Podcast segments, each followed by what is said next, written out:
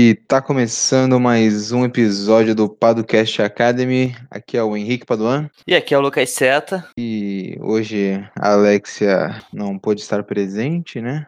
Por questões de logística. Questões de logística. Uh, mas no próximo ela estará aqui. Uh, e como vocês já sabem, nós somos da Paduan Seta, uma empresa que presta assessoria jurídica para startups, pequenas e médias empresas e investidores. Exatamente. Esse podcast faz parte do PadoLab, que é a nossa comunidade de empreendedores, em que toda sexta-feira a gente envia a nossa newsletter com artigos, dicas, é, a gente fala também sobre eventos, enfim, uma série de conteúdos bem legais para quem quer empreender, para quem não quer também. E, e qual é o tema de hoje, Henrique? Hoje nós vamos dar sequência ao nosso último episódio, continuar falando um pouquinho sobre a Lei de Liberdade Econômica é, e hoje, mais especificamente, vamos tratar sobre os direitos que estão garantidos nessa lei que podem ser muito importantes para os empreendedores, né? Exatamente. E para quem ainda não está inscrito no Padolab, o link é abre.ai barra Padolab. É, se inscreve lá para receber no seu e-mail.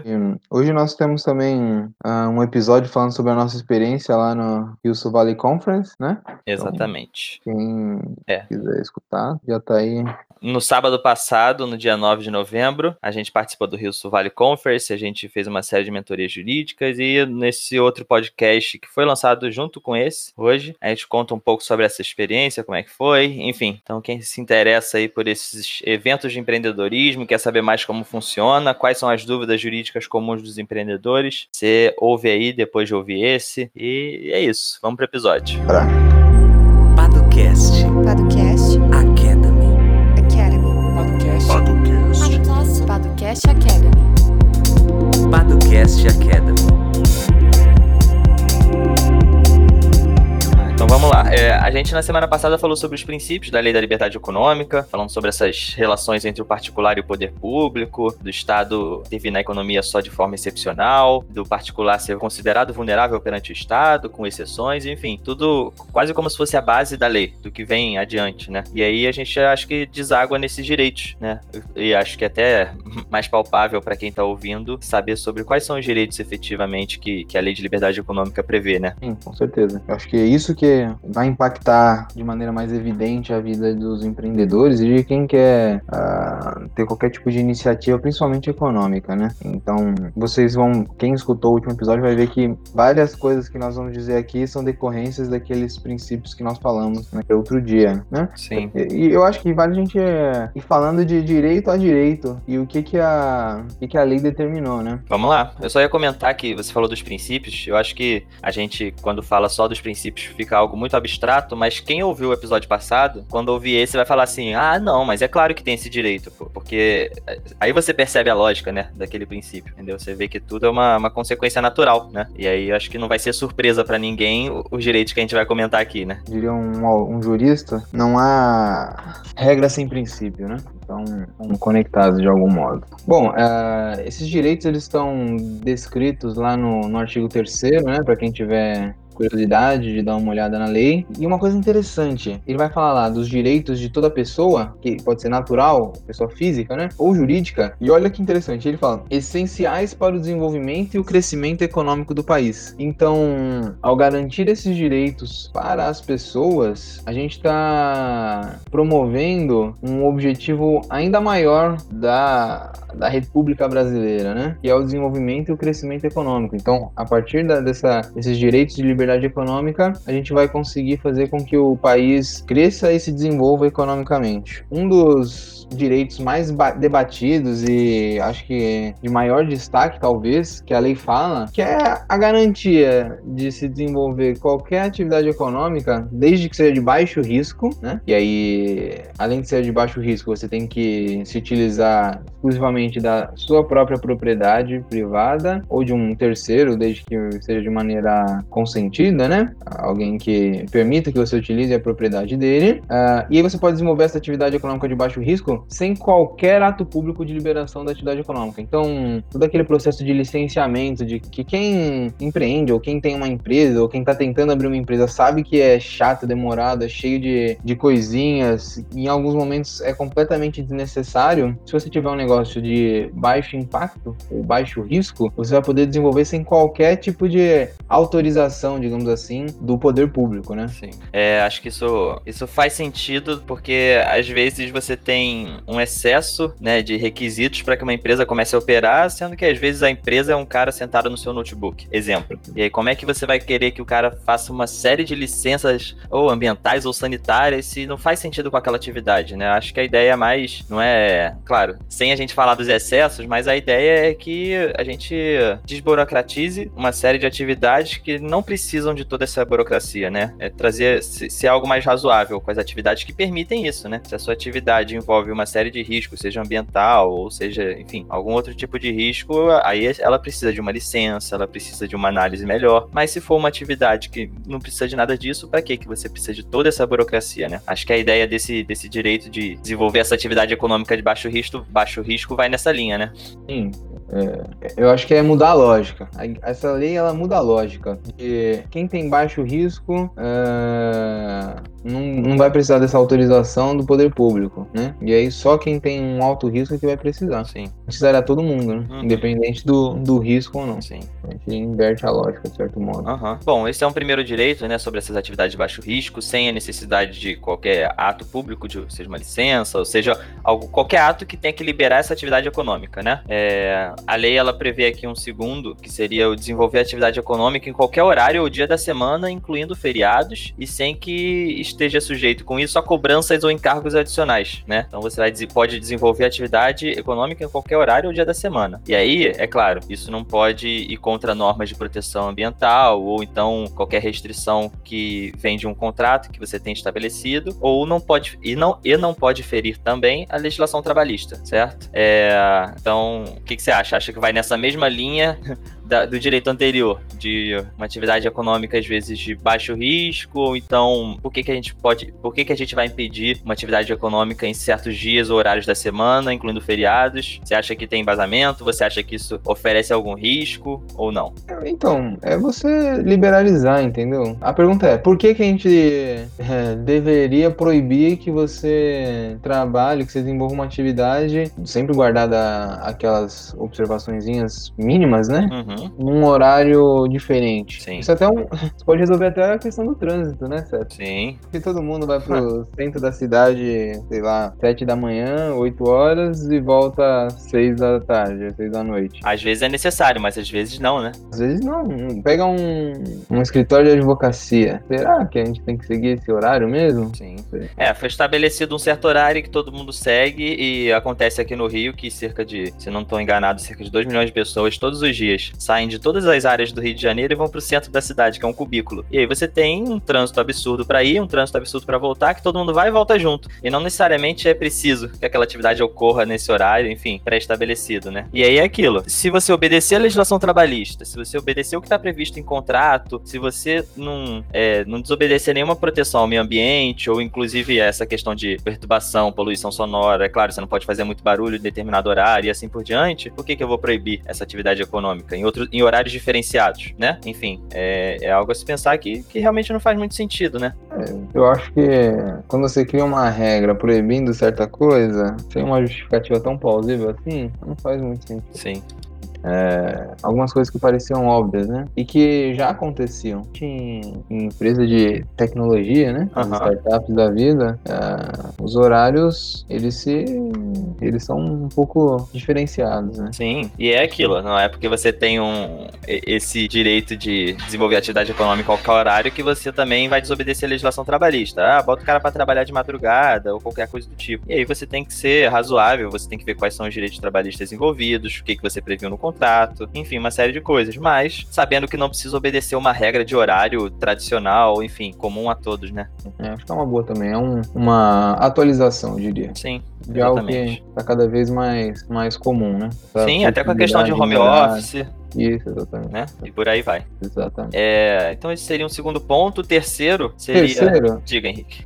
Não, é porque o terceiro Ah, também é uma coisa óbvia, né? Mas que são as obviedades que você tem que falar no Brasil. E, enfim, é definir livremente, desde que você esteja num mercado não regulado, né? Se você estiver num mercado regulado, talvez exista algumas imposições do Estado, mas se não tiver num mercado regulado, ah, você vai poder definir livremente o preço do seu produto e do seu serviço, seguindo ali a, a lei da oferta e da demanda. Aparentemente, É. é uma coisa óbvia, né? sim. É, É. parece que nem tanto.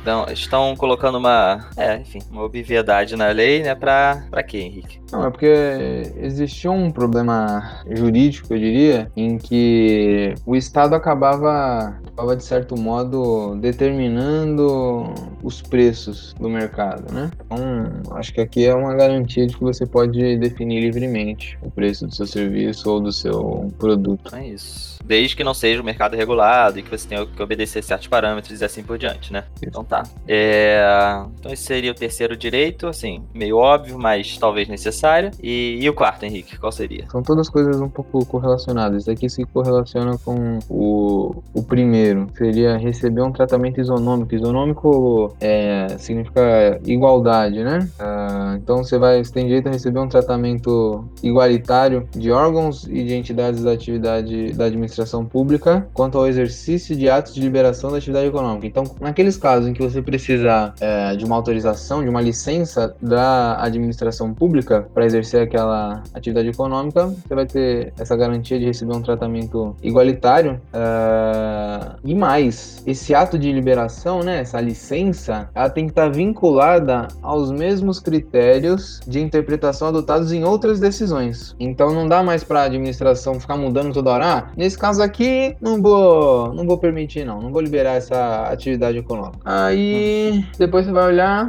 um mês, um mês não, uma semana atrás, o cara deu a mesma decisão liberando aquela atividade econômica por argumentos completamente distintos. Então agora você vai ter um, um direito a ser tratado da mesma maneira que aquele outro caso foi tratado, né? Sim.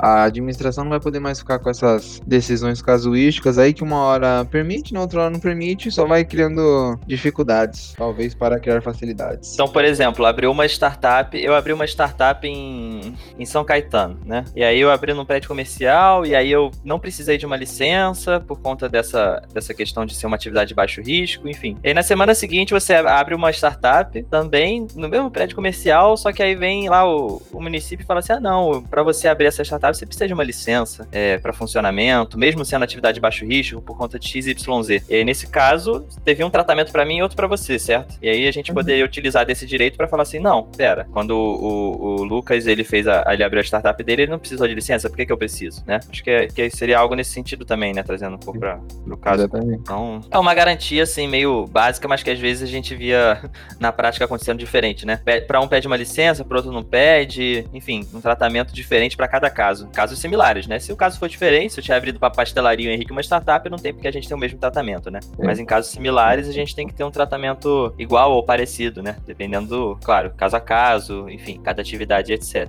Né? É, acho que isso não tem muito mais o que falar, né? Acho que isso é bem objetivo. Uhum. Certo. Então, no quinto, seria uma presunção de boa-fé dos atos praticados no exercício da atividade econômica, né? Então, você vê uma grande mudança nesse sentido? A gente presumir que o particular, na, na hora de desenvolver a sua atividade econômica, ele tá de boa-fé? Ah, eu vejo. Vejo porque existe um preconceito Hum. de que quando você desenvolve a atividade econômica, você está agindo de má fé de certo modo, né? É, parece que Tá querendo sempre se aproveitar, é o malandro, né? Isso, isso. O empresário, o empreendedor, ele tem esse estigma assim no Brasil. Não adianta a gente negar, falar que não tem, porque Tem. tem, tem. E existe uma desconfiança grande sempre é, em torno do. Que também não é, não é infu- infundada, né? Mas o fato é que existe uma desconfiança. Ah, é, existem. Existem. Como tudo na vida, existem Sim. bons empreendedores, existem bons empresários e não, existem empresários ruins e empreendedores ruins, né? É, Então, exatamente.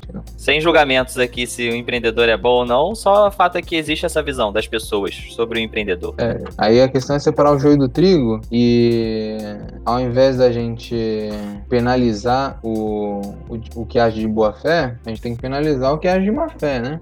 Uhum. Então você tem que minimamente é, inverter essa lógica e comprovar a má fé, não já sair presumindo uma má fé Sim, que é ato da vida empresarial, né? Sim. Até porque, de certa forma, se você presume a má fé dos empreendedores, você acaba por prejudicar aqueles que estão de boa fé, né? Prejudicar o andamento dos negócios de quem está de boa fé e isso é muito pior. E como é que a gente pode trazer isso para a realidade? Como é que a gente presume a boa fé ou presume a má fé? Como é que isso atinge no, no nosso dia a dia? Ou isso não atinge o dia a dia? É algo realmente mais etéreo? Ah, não, ah, veja, na hora de, de um contrato entre duas empresas, né? Uma empresa maior outra menor. A gente tem a tendência, a gente não só a gente, o, o, o vamos colocar, o julgador ele vai ter uma tendência de, de falar, pô, a empresa grande tá agindo de má fé aqui, tá, tá de certo modo, entre aspas, oprimindo a empresa menor, né? Aham. É, e aí agora a gente inverte a lógica, né? A gente toma a atuação da empresa grande, nesse caso, nesse caso que a gente está falando, como de, de boa fé, como agindo conforme o direito, né? E caso tenha-se a suspeita de má fé, a gente tem que comprovar, né? Sim, você não parte da premissa de que essa empresa ela estava agindo de má fé, querendo prejudicar outra empresa, né? Você parte da premissa que ela estava desenvolvendo suas atividades de forma legal, de boa fé, e caso, caso não, que se comprove, que se prove isso, né? De alguma forma, e não só presumindo, né? Certo. Então tá, então esse seria o quinto nessa essa presunção de boa fé, esses na hora de exercer atividade econômica, e o sexto seria voltado. Olha só isso, isso eu achei interessante, né? Ou não? Isso é bem interessante e tem tudo a ver com, com as startups, né? Uhum. Como é que a gente pode explicar de maneira simples? Ah, as regras estiverem desatualizadas, a pessoa pode desenvolver, executar ou comercializar um novo tipo de serviço ou produto. Resume bem?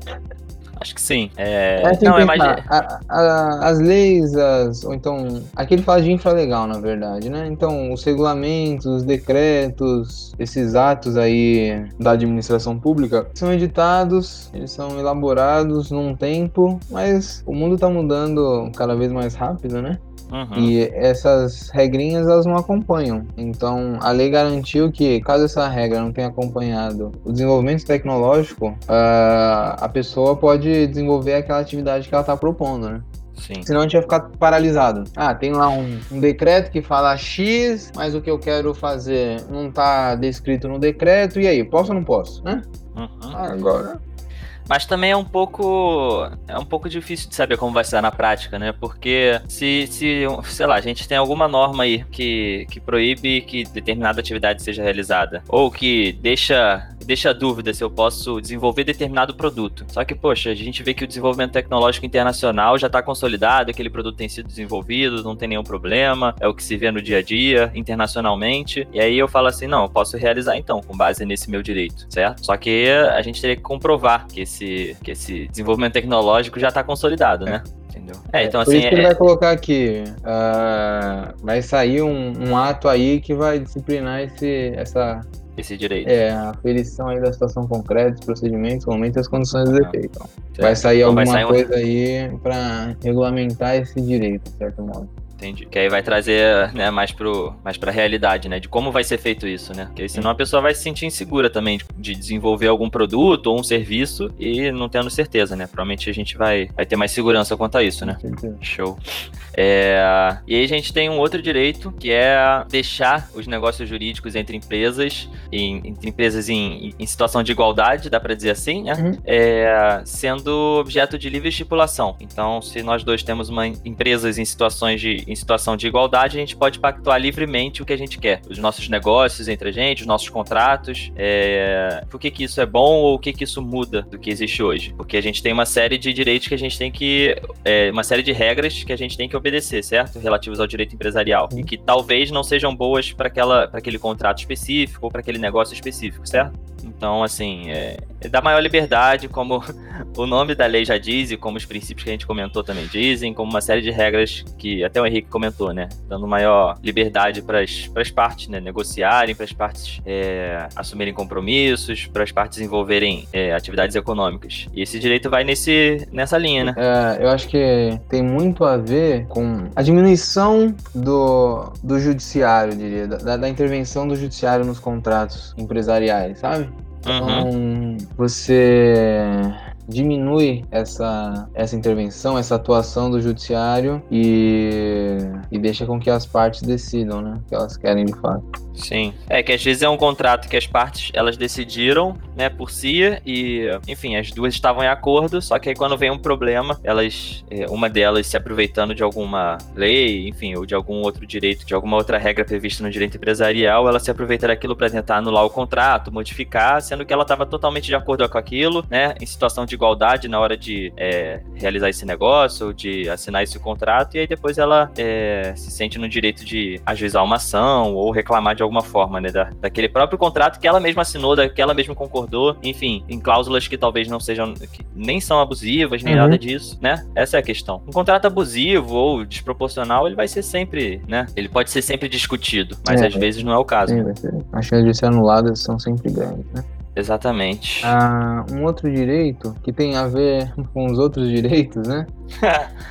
Tudo tem a ver com tudo. É, tá bem claro. Eles seguem a mesma linha, né? É, que é de você ter uma. um direito a ter uma resposta da, da- do poder público nessas solicitações aí de atos de liberação da atividade econômica, é, que é licença, né? Quando a gente observar isso na lei, a gente tem que pensar em licença. Basicamente é isso. Hum. Podem ter outros atos, mas basicamente é licença. O mais comum é licença. Quando você for lá solicitar, quando você for lá fazer seu protocolo, o poder público vai ter que estipular um prazo para responder. E caso ah, passe esse prazo, esse silêncio da autoridade competente ah, vai ser uma aprovação automática desse ato aí que você está solicitando. Então a gente vai colocar uma, uma arma na cabeça da administração, De forma figurada, né? é, de forma figurada, é claro. Tá. Mas para que ela resolva de fato, né? Não fique só no, no papinho. Pra acabar com essas eternas esperas, né? Isso, e dê uma resposta decente pro, pra, pro particular, né? Uhum, sim. É, isso é interessante, né? E se você dá essa. Passado o prazo, vai me dar licença, aí a administração vai responder, seja positivo ou negativamente, né? Porque ela sabe que se não responder, vai ser deferida a licença, e se passar o prazo também, vai ser ótimo particular que vai ter a licença dele. Então, é, é quase uma forma de, de coerção, É, né? de algum modo, né? né? É, Olha, ou você nega, ou você, sei lá. Ou, ou- nega não, né? Ou você nega, ou você aprova, ou você decide de alguma maneira, ou Isso, então vai ser isso. meu. Eu acho que é essa a questão, porque senão a gente. É o que, mais, o que a gente mais vê, né? Fica lá o processo anos e anos, é, nada acontece, é, você fica lá perdendo tempo, dinheiro, Uhum. seus sonhos, e, e nada acontece, né? Tudo um marasmo, tudo uma dificuldade. Sim. É, existe aquele estigma de que funcionário público não trabalha. Existem muitos que trabalham, mas a gente sabe que, que as coisas também demoram muito no setor público. Então, eu acho que é- isso daí é muito bom, muito interessante e vai ajudar demais as pessoas. A gente só tem que ver se vai ser cumprido mesmo, né? Sim, é. Seja cumprido. Sim. Bom, enfim, é, tem essa, esse direito relativo ao prazo, né? Um, um prazo máximo. E depois a gente tem um sobre arquivar documentos em meio digital. É, às vezes é engraçado a gente ler isso, Uma né? coisa, né? Aham, Do, do século passado, eu diria. Sim, porque olha só, a lei tá te dando o direito de arquivar qualquer documento por meio digital ou por meio de microfilme, olha só. Então, assim, é... e mesmo assim, conforme requisitos estabelecidos em um regulamento. Então, você tem que arquivar o documento de acordo com o que o próprio regulamento prevê, né? Então, é só para você equiparar o documento físico com o digital. Você não vai ter nenhum prejuízo se você tiver esse documento em meio digital e não no meio físico. Algo que é até triste ser debatido, né, no século XXI. Mas, enfim, é bizarro, é... né? É, essas coisas bizarras que a gente vê nas legislações. O processo, hoje em dia, pra quem não sabe, o processo judicial ele é eletrônico, em boa parte né, dos tribunais no Brasil. Não sei se hoje já são em todos, mas enfim, posso dizer que em boa parte dos tribunais no Brasil o processo é eletrônico. E aqui na lei a gente está discutindo sobre arquivar documentos de- por meio digital, né? Sendo que os próprios processos judiciais são eletrônicos. Então, enfim, é. Bizarro, né? É. É bizarro o que a gente tá falando. Mas enfim. É o então, famoso tô perplexo. São coisas óbvias e atualizando de certo modo. Eu acho que é, a gente chega ao fim aí, já falamos bastante desses direitos, mas o que a gente tem que ficar em mente é a gente tem várias garantias em relação ao poder público, principalmente nessa questão de licenciamento e das dificuldades de se empreender. É, isso é um ponto relevante Chave. é, que vai ajudar demais as pessoas e vai ter um impacto concreto na vida de quem tenta ah, desenvolver qualquer tipo de, de iniciativa nesse Brasilzão de meu Deus, né? Uhum. É, acho que a tônica é essa, né? Você vê a questão do, da atividade de baixo risco, talvez não precise de licença, e quando precisa de licença, você dá um prazo máximo para a administração te dar essa licença, senão ela vai ser sua, né? Você tem o tratamento igualitário quando você lidar com algum órgão da administração pública, ou seja, ele não pode dar uma decisão para o Henrique e outra para mim, se a gente tiver né, em situações de igualdade. É, você presume que os atos de atividade econômica eles são de boa fé, então você não presume que o empreendedor está de má fé, você presume o contrário. É, enfim, uma série de coisas garantindo, né, para os empreendedores, para os empresários, é, que, que a coisa vai andar, né? E, Sim, enfim. Exatamente. Essa é a tônica, né? E uma coisa que eu achei interessante, o último aqui, né? Eu vou comentar um último, um último direito aqui relativo aos empreendedores, enfim, as empresas em geral, que a administração pública ela não pode te exigir nenhuma certidão sem uma previsão em lei. E às vezes a gente. É, é, é louco isso, né? Porque a gente tem que dizer que ela não pode te exigir algo que não tá na lei. Ou seja, enfim, mas. É, a gente vê muito isso, às vezes é para ajudar aquilo, né? Como a gente falou que tem bons empreendedores e empreendedores ruins, dá para dizer assim, enfim. E a gente tem na administração pública a mesma coisa, a gente tem ótimos servidores públicos e a gente tem servidores públicos não tão bons assim. E, enfim, não só servidores, como a administração, órgãos, enfim, que são lentos por natureza. E, e uma forma de você deixar um processo mais lento é você começar a exigir um monte de coisa, uhum. certo? Você exige uma certidão de um empreendedor ou de um empresário, enfim, exige uma certidão de uma empresa que, pô, o cara vai ter que se virar para conseguir aquela certidão. Como é que consegue isso? Ninguém sabe, um passa pro outro. Tá, mas e hoje em dia? Hoje em dia, assim, com, com a lei da liberdade econômica, né? E se, se, se essa certidão não tiver prevista em lei, se nenhuma lei exigir essa certidão, você não precisa disso. Isso vai ajudar, né? Porque a, a coibir certos abusos, dá pra dizer assim, da administração pública, né? E começava a exigir uma série de documentos sem qualquer previsão legal. Que é, mais uma vez, que é óbvio Porque... Sim, às vezes o óbvio precisa ser dito, né? Não, mas agora eu vou dizer porque é óbvio. Porque, uhum. e, e, aqui, né, é, talvez nós estejamos falando para, para pessoas que não é, fizeram curso de direito. É, Provavelmente a maior parte. É, mas acho que todo mundo tem a noção de que você não é obrigado a fazer nada senão em virtude de lei. Então, se uma lei não te obrigar a fazer algo, você não é obrigado a fazer aquilo ali. Está na nossa querida Constituição. Exatamente. Isso é um princípio mais velho do que, do que o Brasil, como país, né? Então, uhum. é, enfim, que bom que disseram isso agora, mas são coisas. Não precisava nem ser dito. É, são coisas bem. Enfim. Mas é bom sempre garantir, né? Garantias nunca são demais. Dá para dizer que vários desses direitos que a gente comentou aqui são como aquela placa no banheiro de não urine no chão? Eu acho que sim.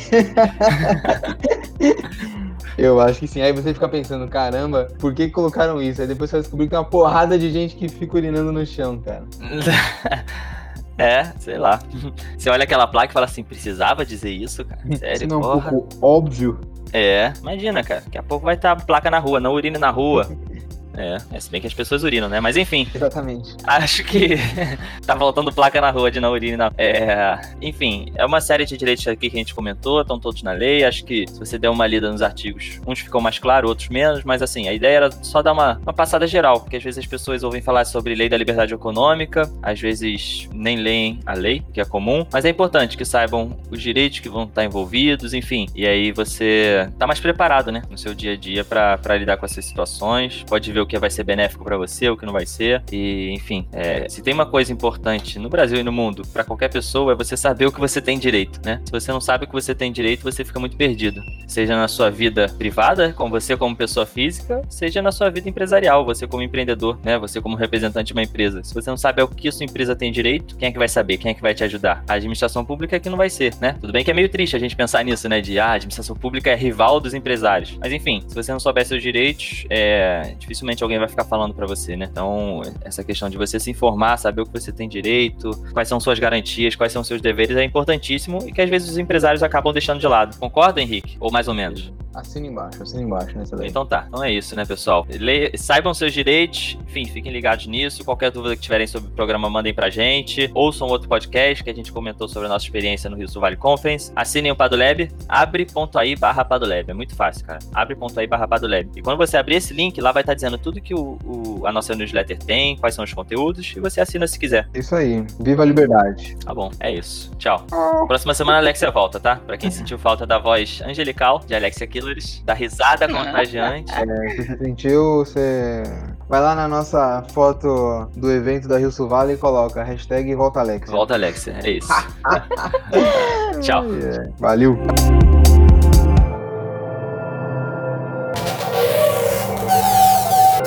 Edição Guilherme Gadini.